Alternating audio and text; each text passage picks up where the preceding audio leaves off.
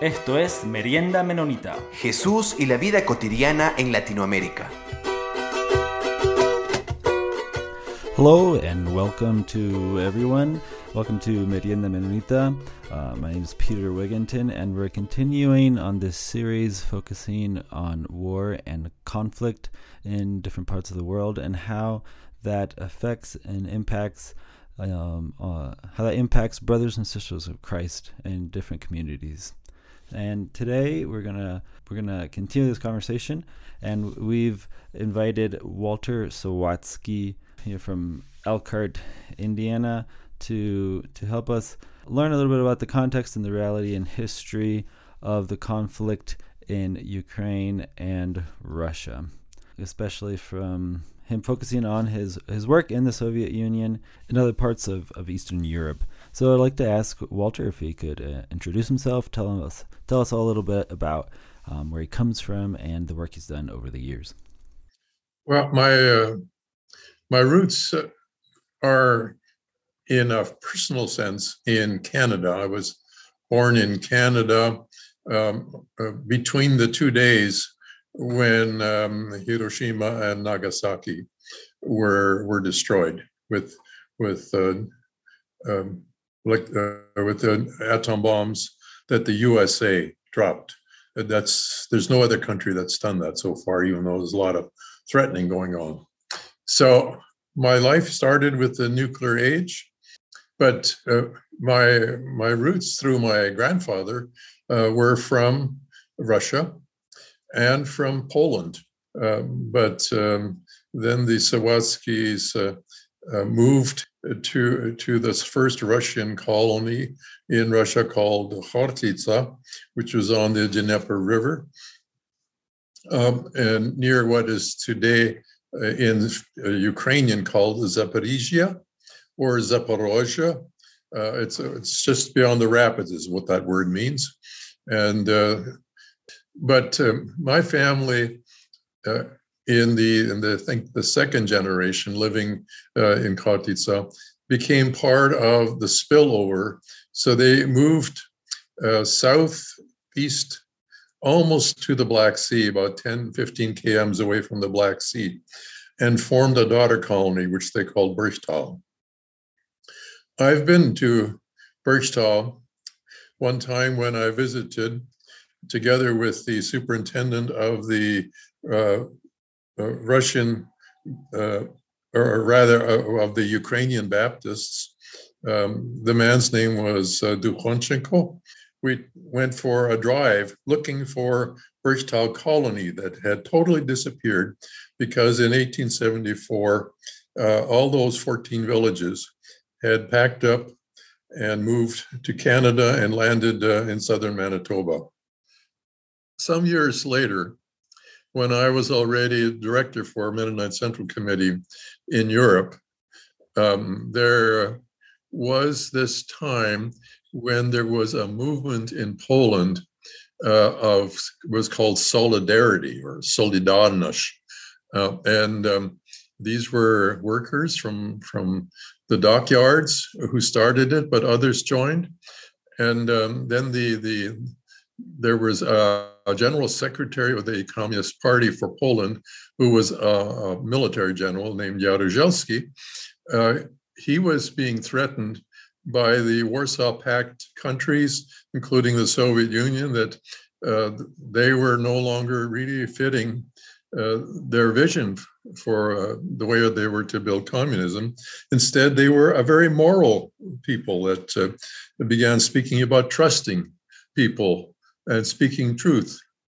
Uh, so um, declared um,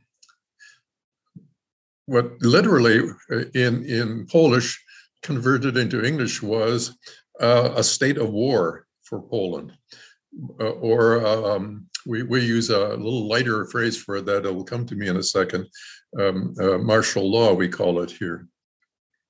But that meant that a lot of the dissenters were arrested. Uh, we had uh, MCC workers there who were kind of frightened. Um, and uh, as a response to that, the American President Reagan um, decided to sanction the Polish government.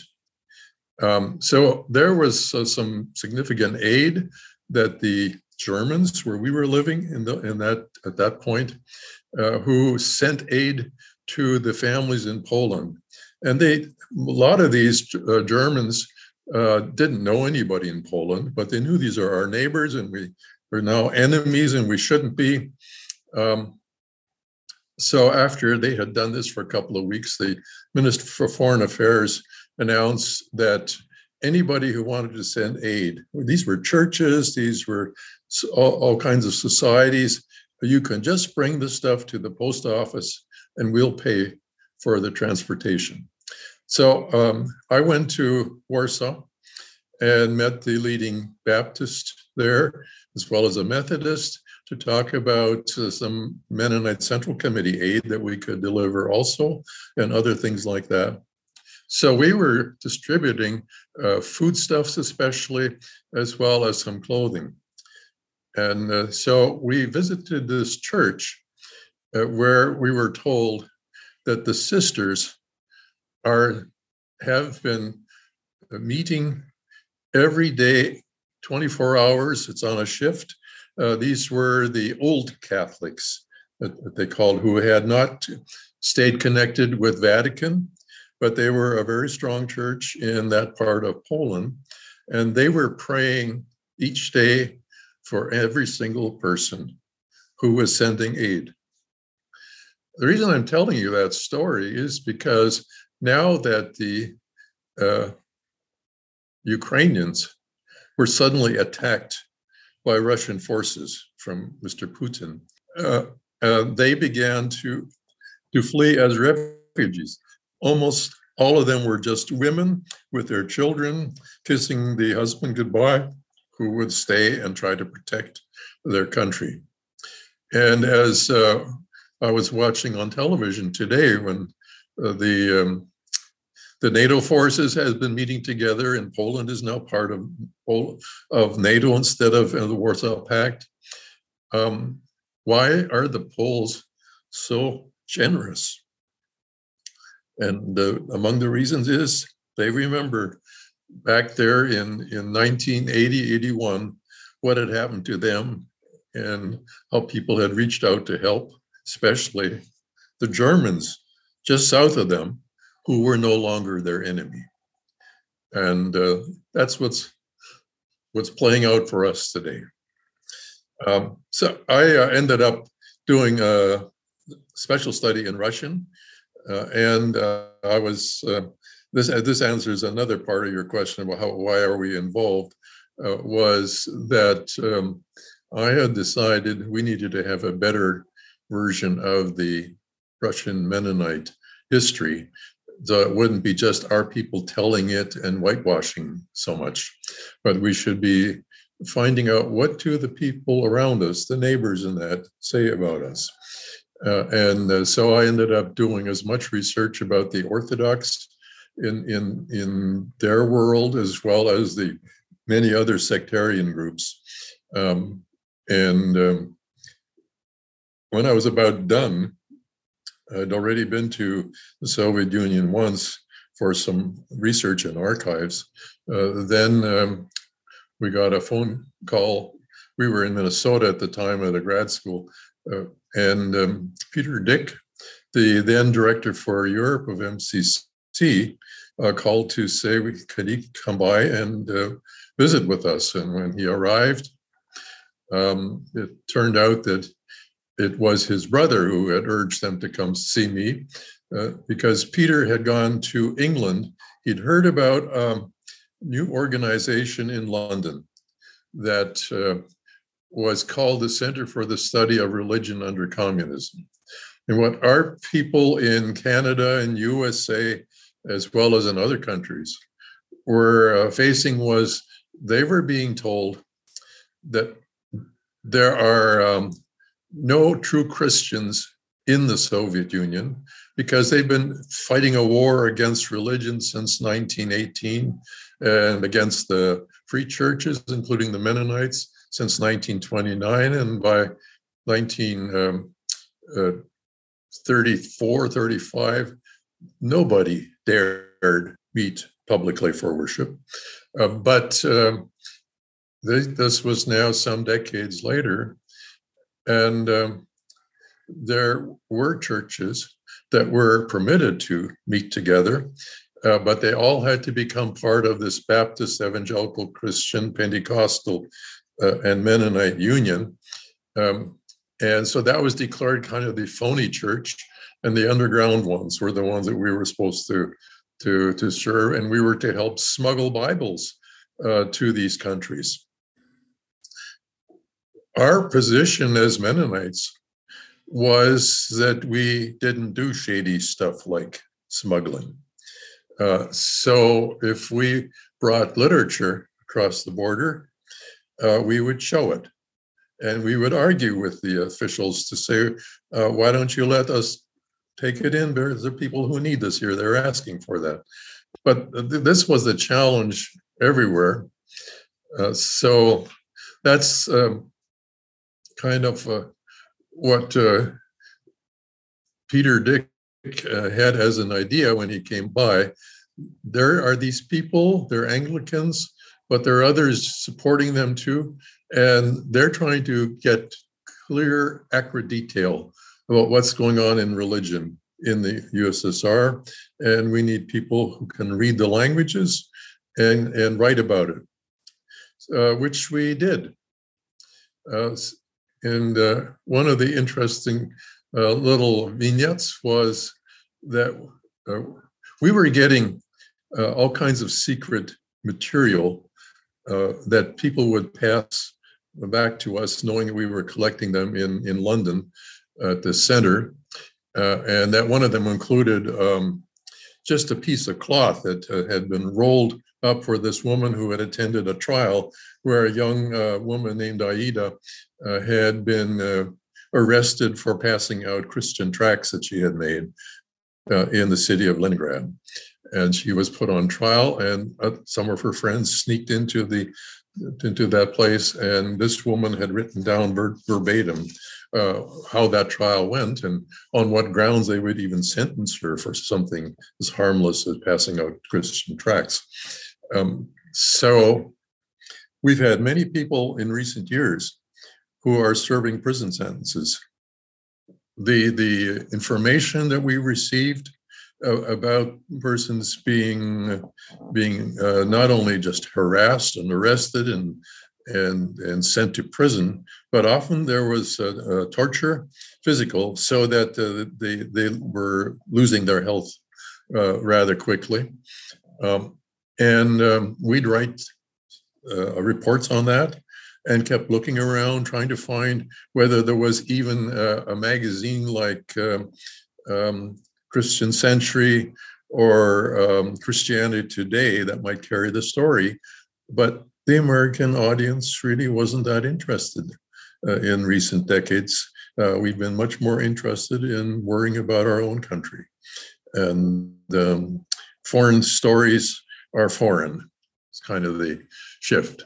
So what, what we're experiencing in this last month has been a dramatic new interest by uh, many people in this country wanting to support uh, these Ukrainians who got attacked with no good reason.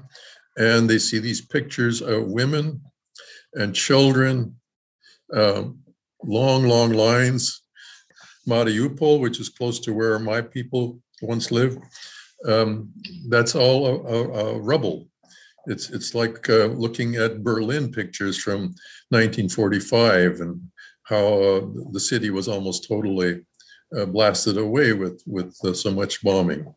Um, so th- this, uh, I guess, has softened our hearts here, and we're starting to to uh, try to be of help with with aid. Walter, um, the part of part of your work in um, in in Europe with with Mennonite Central Committee, and then later when when you became a professor of history at Anabaptist Mennonite Biblical Seminary, or the associate Mennonite Biblical Seminaries at the time. You also worked directly with with church communities in in Eastern Europe and in the and by then in in, in Russia. Um, continued working on on on education, theological education, and and and translation.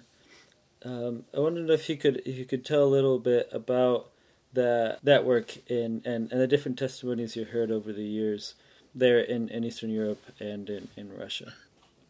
We, we we ended up living in England and in Germany from 1973 till 1985, by which time uh, I was on the road so much and away from the family that we got very fatigued and uh, and um, and resigned.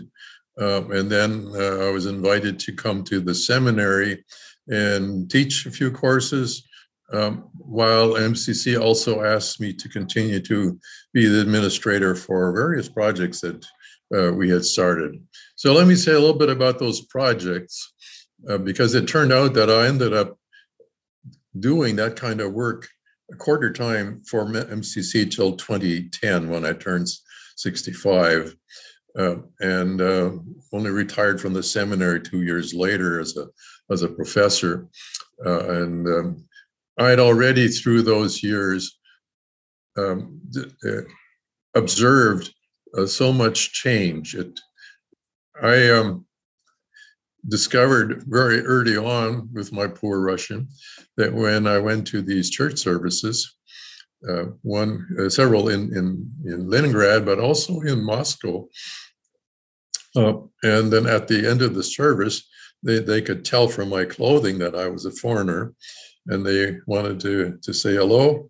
And uh, did I know any any kind of Russian? And it wasn't that much, um, although I had learned a lot of biblical Russian, so I could figure out what the preacher was trying to do. And that improved gradually in the next couple of years. But they asked for bread. They so often they would just kind of sidle up to me and say, "Was is Kleb?" A very quiet voice uh, until I caught on and said, "Oh, um, da, uh, I left it with the minister here." Um, I thought that would be better if they could distribute them, but I'll I'll try next time to have some more. And I would I would bring these. I remember taking a, a student group in 1979, uh, and uh, I was going to be lecturing on uh, religion uh, over the last three or four hundred years in in the, the present Soviet Union. What we did was we divided up various books that students would take and um, I also took some. And the the interesting thing was when we got to the border, landed in Leningrad at the airport, uh, they were all searched, and some of them were permitted to, permitted to take their their literature through. And in my case, they took me into another room and had me undress to to check my all my um, my my body parts to see if I was hiding something. And we simply said, no, we don't do that. And, um, we brought the books. We think they're good for people, and you should read them yourself, uh, etc. Um, so that that's how uh, the theme of the Bible is constantly kept coming up. But uh, then, after about um, seven or eight years, uh, we began noticing that would be me and some other missionary leaders from elsewhere that I would meet with regularity in the West, uh, that they're not asking as much for the bread of life, the Bibles, because they are starting to get them. And there were a lot of organizations smuggling Bibles in. They were asking uh, particularly for their ministers, because very few of the ministers got any training. So they would just be a Christian. I remember a couple of them had told me how um, my mother was very a faithful um, prayer warrior, uh, but we weren't. And then finally, as a 15, 16 year old, I did accept Christ as Savior. And then I was baptized. There was a person came by and did that secretly at night for us. And then a couple of Sundays later, uh, the, the person who was uh, preaching said, Okay, so next Sunday you're going to preach. And um, this man who told me that story said, Wow, I didn't know what I was going to say. At least I could read. I could read the Russian Bible, and somebody had gave me parts of that. And so I started to try to be like the minister and and preach. And that was a story for many people who were just learning uh, as they went, and then uh, gradually uh, got better at it. But what could they prepare for aside from just kind of sitting and reading the scripture, falling on their knees and praying, Lord, give me some ideas what I can say, rather than go to commentary or other books and then tell some illustrations, etc. So um, we uh, knew that some of the key leaders had already received commentaries because they could read English and German, had learned one of those two languages at least, and those commentaries were available.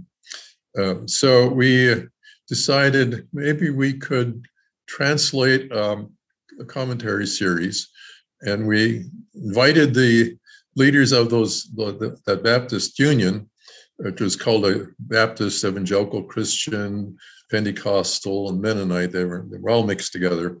Uh, so we met in in the um, European Baptist Convention meeting in in Brighton, England, uh, that year, 1978, I think it was, uh, and we were going to have a Bible study. So we each found a translator to translate uh, a couple of chapters uh, of a piece of scripture. I remember we uh, went from Psalm 50 to about 53 or 4 and got that translated.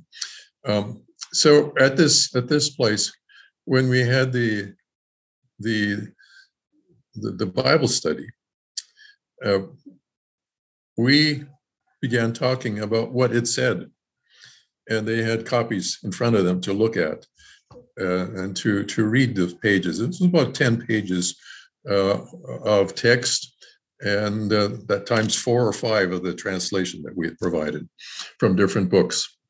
And after about four hours praying together, we said, "Good. Now um, they're having some workshops for your convention, but maybe you don't want to go to that. We're going to take a break and suggest that you come back here and meet us at three o'clock. And you can, in that time period, decide which copy, which of these translations are most suitable for your people. And uh, couldn't believe us, but uh, we persisted.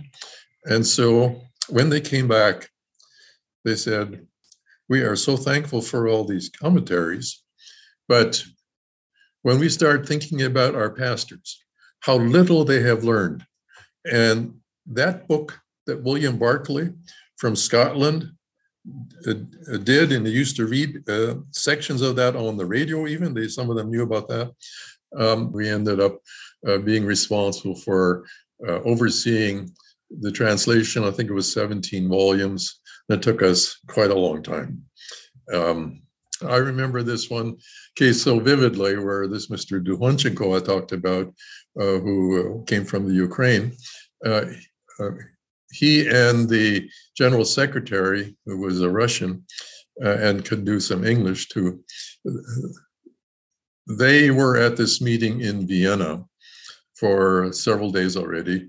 When I got there, uh, it was it was evening, but sort of supper time, and I met with them, and I said, "Here's here's the manuscript," and it was like 200 pages of uh, typed script. Um, and um, can we meet tomorrow? Well, they said, "How about breakfast?" And I discovered they hadn't slept. They had spent the night going through and um, was the one who had this big blue pencil, and he would just go like this, uh, criss cross, no thank you. we looked at that, and the other man, he had marked a few things with a question mark, etc. So they were doing this separately. And uh, this was where St. Paul, uh, I guess this must have been, we must have been in the Romans by then. Uh, but anyway, uh, he he was somebody who's referred to in the Orthodox world as Saint Paul. Saint is a little bit different from Walter Sawatsky, uh, etc. Uh, we are all saints in our free church understandings or in our biblical understandings, I hope. But uh, we respect Paul, Saint Paul, um, even though we might say mm, brother Paul. Um, so if he says something in Holy Scripture, we're not going to ask him, why didn't you choose to do it this way or think this way or this other idea? Wouldn't that have been helpful? Um, and Barclay was that type of person. He would ask, so you know, why is it like that? And why didn't he say the same thing that he did on a couple of pages earlier on the same topic? What's changed? What's shifted? And they would say, well, that is very interesting and it's very helpful. But what are our people going to say? Uh, they will they will find that very problematic. So we negotiated the page down to a couple of phrases where we could change that around, and we made sure that Paul was always called Saint Paul, etc. And uh, we would send these by mail, and they would arrive, and they would send them back by mail, and they would arrive. We never had one case where a manuscript was interfered with and kept by the authorities. So they knew this thing was going on, um, and uh, yet they wouldn't uh, wouldn't allow us to import it. And uh, I was also uh, prevented from going to the Soviet Union, and the, the head of this uh, department on religious affairs uh, a man named Tarasov, Mr. Tarasov. I'd been to see him a couple of times, and I'd present a list of prisoners of faith that we had a, a list of, and uh, you are keeping them here. And uh, he would interrupt me and say, Look, they have all broken the law, and they have to pay for breaking the law. And I would respond, What the law that you're talking about is a law interfering with um, the religious freedom that your constitution claims everybody has. So there's a contradiction. We don't understand it. And he would repeat that it's legal like that. And I said, Well, I didn't come to argue. I just want to present this to you and let you know that many of us really care about this. Walter, so so now we are on I think on what is it?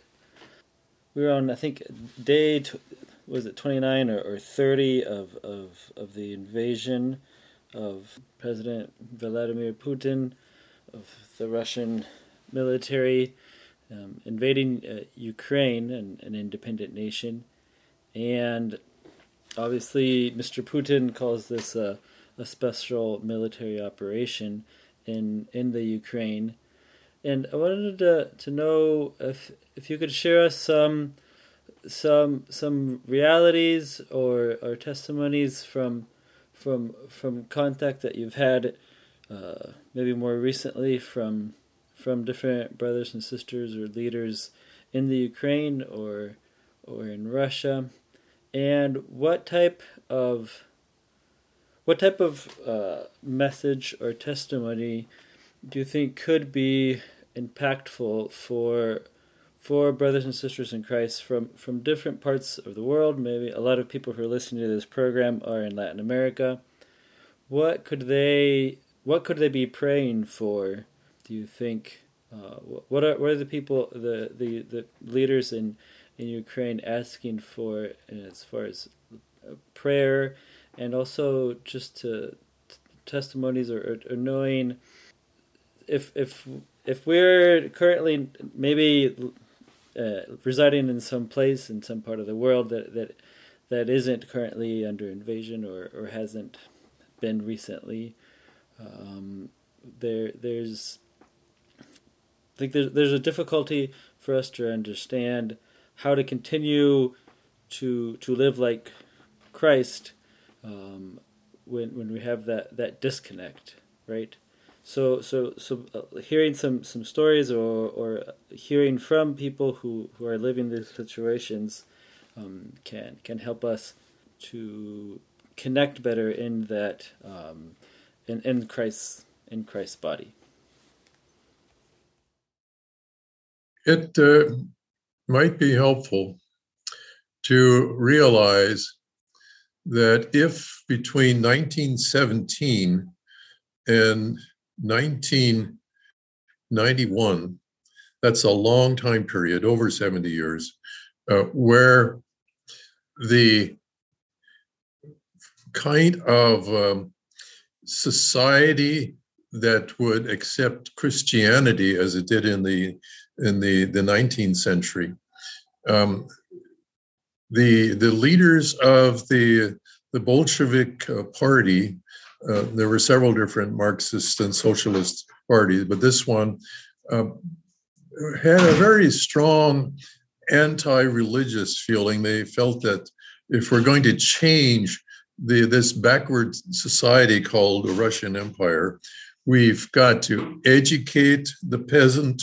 We've got to uh, free them from all their superstitions uh, and teach them proper science, etc., in the schools, etc. Uh, so at first, they allowed the free churches to kind of um, be the ones that could freely operate uh, while they were arresting so many of the Orthodox leaders. And so many of them were killed, and there were just many, many martyrs. They're still trying to find the records of so many of those who died in great faithfulness. And uh, whether you're Orthodox or not, you you respect them because you see Christ in them. That's the key. Uh, and uh, in uh, the, the later period, they began shutting down almost everything and had a, an organized society uh, of the League of Militant Godless, who went around and gave lectures and tried to teach and offered the teaching material for atheism in the schools. And children uh, were required to, to take that. Uh, and then at the university level, you were also supposed to be taking scientific atheism classes. Um, and um, so many people uh, weren't even allowed into the university because they refused to comply with these kinds of things. And so they had to find uh, some other way to make a living. Uh, and then, rather suddenly, there, in a space of about a decade, you get this shift to greater openness to, to uh, religious beliefs, especially Christian ones. And uh, the the countries from the west that they had been admiring this discover there's a lot of christianity there uh, and some of it is phony but some of it is is um, is impressive and we'd like to know about it or at least we'd like to have the bible that they have and see what's in, what's in it um, and that's like three generations uh, where you haven't been exposed and then suddenly you're exposed uh, what will that do to you? Um, so, in in this time period from from 2000 forward, when Mr. Putin uh, replaced uh, Boris Yeltsin, who um, who was an energetic type, but also had a real uh, alcohol addiction, and uh, with his family became involved in far too much financial corruption the economy wasn't going anywhere. Uh, Putin wasn't particularly good at anything except maybe to um, to be um, a, a, nice person to play up to Mr. Yeltsin. Uh, because he became the president replacement for Yeltsin in a very surprisingly quick way, uh, and had himself baptized just like Mr. Yeltsin was, so that at Easter and Christmas they showed up for the necessary religious rituals that there were, but weren't weren't there every Sunday, etc. Um, because they were they were running the government. Um, so part of this very conservative talk that the West has gone so immoral and we're going to sustain our morals here uh, uh, also meant that there was a sense that we are directionless in our morality in this country here and how do we uh, go about changing in that and uh, so um, where i'm leading with that is must have been about 1993 or 4 when um, I was visiting in Moscow, I had been lecturing at a course there. And uh, on, on the Saturday morning, um, the, one of the teachers took me to a meeting of about uh, 15, 16 pastors, all from the region on the northeast side of Moscow, just kind of on in the suburbs there where they had started new churches. Um, and they were the pastors there. And we sat down in one of those buildings uh, and drank coffee, drank tea rather. They started talking about uh, their ministries. And what I picked up was that a few years earlier, everybody around in the neighborhood, you're the minister. Oh, I, I, I, think I want to meet with you. Uh, tell me something but now Sunday morning, they've been working all week in their job, and, and the car is all muddy and dirty. So you end up um, polishing the car uh, rather than going to worship. And more and more of this was happening in their churches rather than just in the Orthodox world that uh, might be like that. Um, and this this uh, theme that there things are getting cooled off. What do we do about that? Um, and so what I what I could tell was these pastors were no longer afraid to pretend that everything is fine in my my church. Um, that happened when I went at a conference uh, in Ukraine where um, there were a number of teachers of these new colleges that had started who were supposed to report on what was going on. And all of them uh, kept uh, polishing the apple more and more shiny all the time. And you knew, I knew, uh, as a, a, college professor, not it's not always that wonderful there. Uh, what are your problems? And finally, people started doing that, and they formed an organization there of uh, uh, of credentialing uh, the colleges or their seminaries according to standards, and then do reporting on that and, and have that reviewed by fellow professors, etc. Uh, and it was a couple of years later when I, when I when I heard uh, them talking, and it was just a different theme about certain problems. And this is how I've been trying to do it. You got clues, some suggestions of this was now happening with these pastors too. They had learned to trust each other and, and, and speak about their challenges and how can you foster faithfulness and it's a slow adventure story if you want to call use that word adventure for that now we have this notion that we have to restore the soviet territory that's uh, Putin's notion and a few people who follow him, apparently. But it's not the, the, the way the good historians read Russian history. It, it never was like that. Um, but uh, uh, he therefore invaded Ukraine. And uh, so if Russian citizens would protest this war, or declare that it, it's a war when it isn't. It's just a special operation. Uh, they will be fined. And uh, so, what I got in the mail yesterday uh, was about um, this town of Kostroma, not that far away from Moscow, where the the priest of one of the churches, the Church of the Resurrection, Father Johann Burdin or Bude, uh, he preached and he said things like life is very short, but there is an eternity where borders, nationalities, who you were during your lifetime will not matter. If a person is not touched by someone else's pain and tears, then he is not a Christian. Now, both Ukrainians and Russians are dying there in Ukraine. All of them are people. So he lost a month's wages as a fine.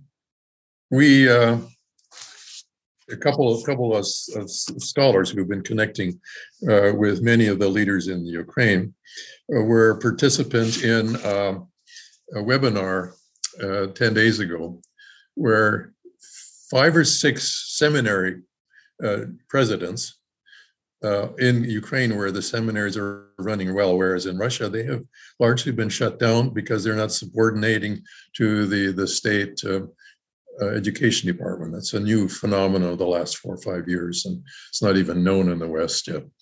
Uh, but these ministers uh, were trying to figure out what we can do um, and proposed this webinar of two hours where we're going to speak and ask for prayer. When I turned on the, the this webinar, um, and they have this little chat thing at the bottom that you can see how many are there. And it turned out there were over 500 people and they were sending little greetings uh, when somebody was speaking and saying thank you for that word.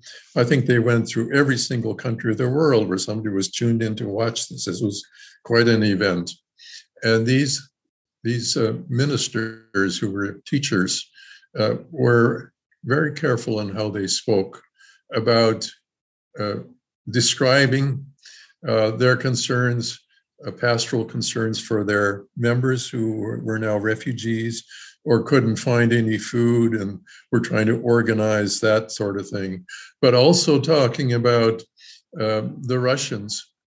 And they are not our enemy. And um, word had just come out that there were 375 fellow Baptists and uh, other evangelicals uh, who had all signed a protest. these were Russians. Uh, we don't know what's happened to them since then. I, we're a little afraid about that. But they are, were declaring their solidarity with the Ukrainian uh, uh, people. And one of the pastors described how in his parish there were there was a, um, a Catholic uh, um, uh, it's it's called a Uniate Catholic a church that's been a very strong part of Western Ukraine for three, four hundred years already, and it's connected to the papacy. Um, but it, it, uh, it, its worship style is like the Orthodox, with rituals and and icons and making the sign of the cross uh, in in their way. Uh, and then the Orthodox parish uh, and a Pentecostal uh, congregation and his own Baptist one, those pastors have for years already been meeting with each other and praying. And so now they're organizing a joint relief project for their parishes.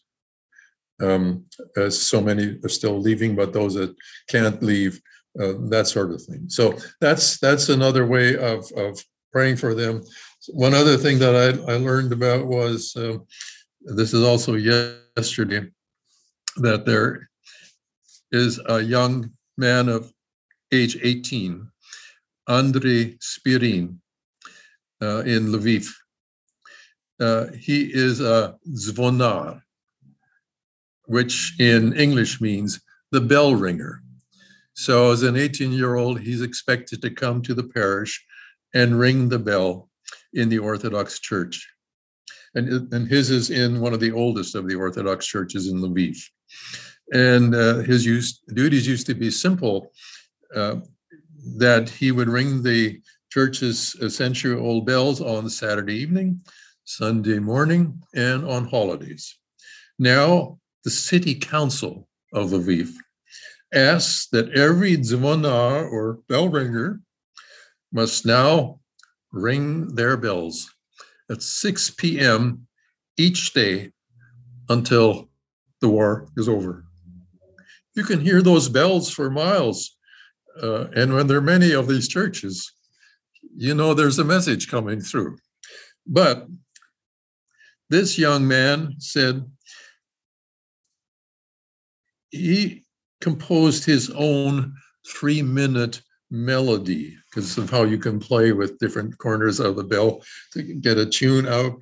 So he did a three minute melody, a somber tune that he titled The Bell of Peace. We drink, we ring these bells to call upon God.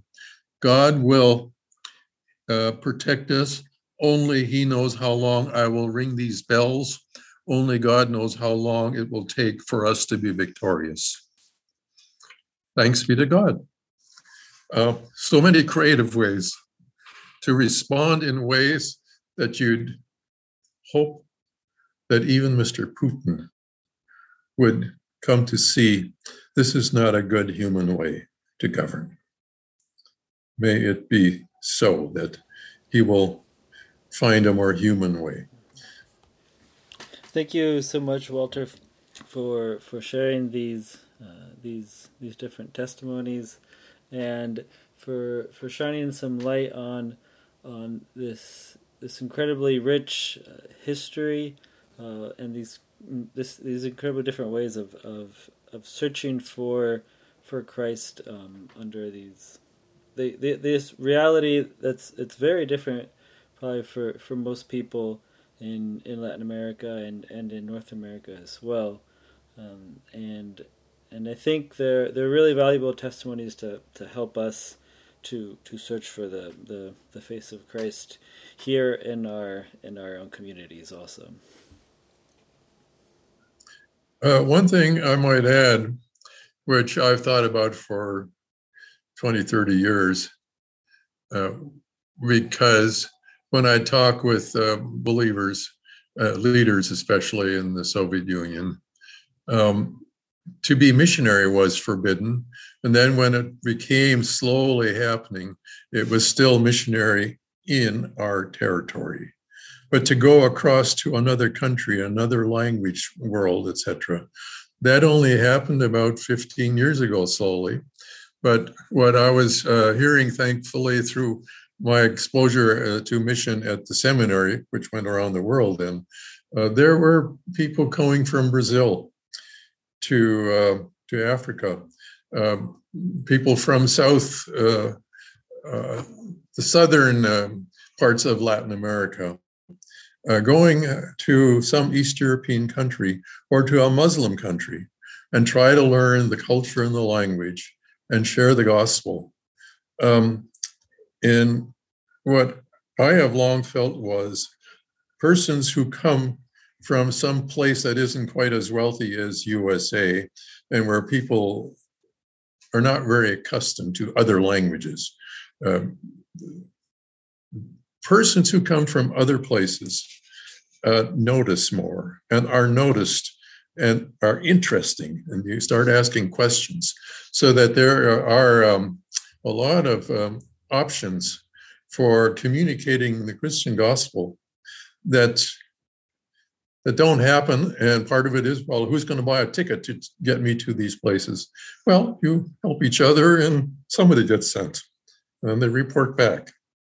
And um, I know about people in Central Asia uh, who have already been traveling uh, to uh, Paraguay, uh, to uh, Bolivia, uh, in order to to find an opportunity for gospel witness and then they need a translator, but it works. Thank you, thank you so much, Walter. And that's so that's one of the the, the ideas and, and and initiatives behind behind this podcast is to to to to share about the uh, the the Christian witness and, and, and from from an Anabaptist perspective um, in in the Spanish speaking world. And so that's something that we've just started to do a, a, little bit of and hope that we can continue to do more is is to have these conversations um, published both in English and in Spanish um, to to be able to to enrich this conversation uh, that much more. And so, mm-hmm. thank you, thank you so much for for sharing with us. Yeah, God bless in your work. And thank you to all of our listeners to continue continue for continuing with us.